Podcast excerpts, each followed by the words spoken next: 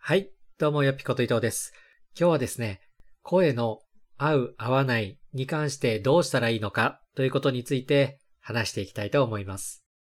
実際に音声配信や、あとは YouTube などの映像などもそうだと思うんですが、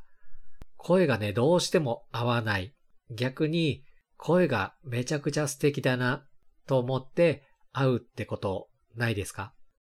私は聞いてて、なんかこの人の声いいなって思うことあるんですよね。だから声の合う合わないは少なからずあると考えています。それは男性、女性に関係なく、なんかこの人の声好きだなとか、もう好みの問題だと思うんですよね。そして、いい声に感じるものはついつい聞いてしまう、みたいなことってあるじゃないですか。逆に、めちゃくちゃいいことを喋ってたりとか、面白いことを喋っているんですけど、なんかこの人の声とか話し方が合わないなって感じることもあるんですよね。それって、でもその人自身が悪いわけじゃなく、本当に個人個人の好みの問題ですので、聞いている私の方からしてもどうしようもないことですし、話している人からしてもね、どうしようもないことです。同じような話で価値観が合う合わないということもありますよね。話してる内容とかその人の考え方がどうしても合わないと。なんとなく理論立てて話していて理解できそうなんだけどなんか腑に落ちない。それはその人の考え方とか価値観が合わないことと声が合わないことがダブルで影響してくる場合もあるし、片方だけの時もある。そういうことってもう本当よくあるんですよ。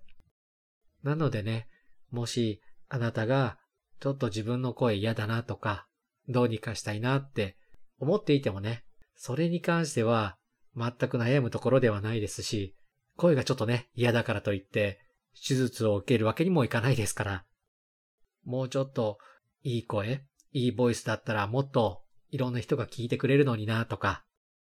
まあ男性、私とかね、だったら例えばもっと低音で低くてかっこいいボイスだと人気が出るんじゃないかなとか、女性の方だともっと可愛らしい声とかだといいなとか、まあ何かしらね、感じるときって一回ぐらいはあると思うんですよ。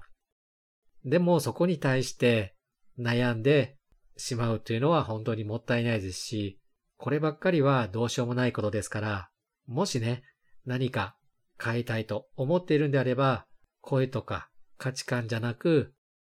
話し方を変えてみたり、ペースとかテンポとかを変えてみるっていうのは一つの手だと思います。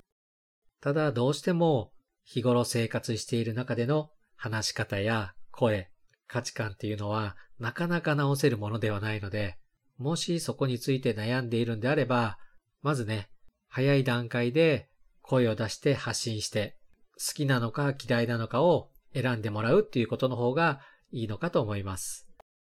もうね、嫌いだと思ってる人はね、その後聞いてくれることなんてないはずですから、早い段階でどっちなのかっていうのをね、伝えてみるのがいいんじゃないでしょうか。ということで、本日はこのくらいで、それではまた